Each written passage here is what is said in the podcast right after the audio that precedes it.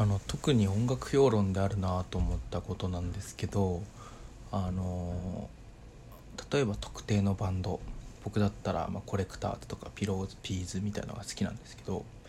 えー、例えばじゃあコレクターズいやコレクターズのアル音楽とかその3つしか聴かない人がなんかアルバム批評とかをやってるのを見るんですねよく。よくというか例えばツイッターで流れてきてなんか僕が好きなアーティストのアルバムのなんかこれは紙版だったみたいなブログとかが出てくるとあ見てみようかなと思って押してみるとなんかなんかこうこうアルバムとしての完成度が高いとか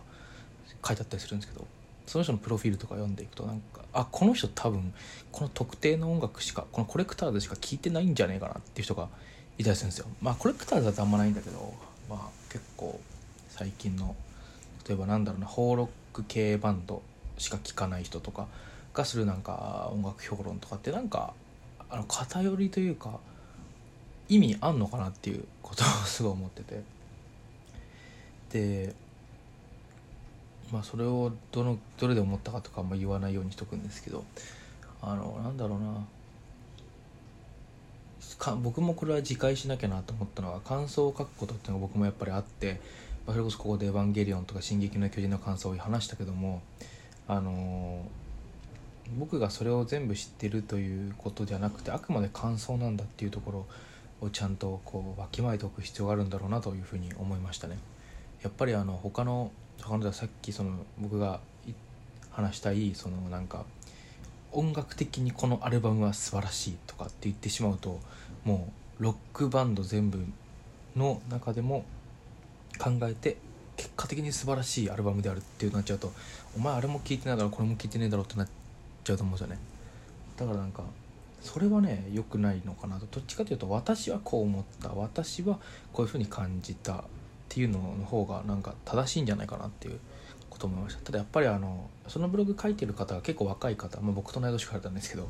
だったんで、まあ、まだそういうことを語りたい時期なのかなというところであのまあ理解はできたんですけどね。理解はできたんだけど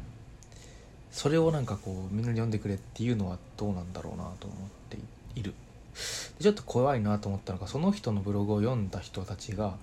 なすごい分かりますみたいな。確かにこのアルバム紙版ですよねみたいなことを書いていて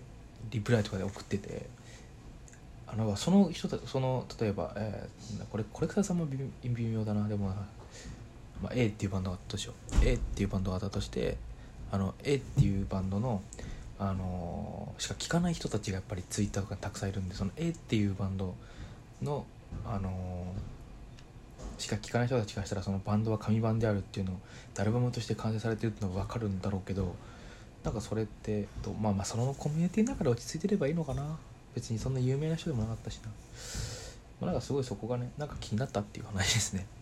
うん、やっぱりある程度のこうなんか感想を言うなってことじゃない感想じゃなくて評論になっちゃうとねそのこれはこういうアルバムであるみたいなことを書いてしまうとでこうこうこうなのだってこう解説解説までし始めるとあのー、ねそれは客観性がいるのかなと思うので感想にとどめるべきなんじゃないかなと、えー、そんなふうに思いましたね。僕もエヴァの感想とか「進撃の巨人」の感想とかについても一応全部感想にとどめてるかなと思っててあのブログも書いたんですけどあの14歳のしおりもそうか。なのでその映画としてこうであるっていうよりは映画とかこうアニメとして漫画としてこうであるっていうよりはこう僕が思うにこのシーンはこうなんじゃないかなと感じました。で理由はこうこうこうだからです。みたいなことを書いてると思う、まあ、14歳の少年に関してはちょっと映画ではないみたいなこと書いてあるけどあれも一応でも、えー、理由は明記してあるからあのいいのかなと個人的に思ってるんですけど、まあ、伝わってればいいかなと、うん。はい、そんな感じでした、まあ、それが話したかっただけですね。はい。じゃあ以上です。さよなら。